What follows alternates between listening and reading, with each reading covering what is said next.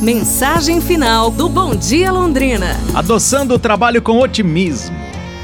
Quando o desânimo bater a porta, lembre-se de adoçar o seu café com uma boa dose de otimismo e seguir em frente com o trabalho. Encarar cada tarefa e cada dia com uma atitude positiva pode transformar completamente a sua jornada.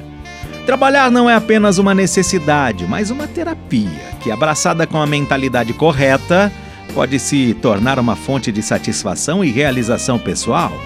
É essencial procurar e reconhecer o valor em cada pequeno progresso em cada desafio superado.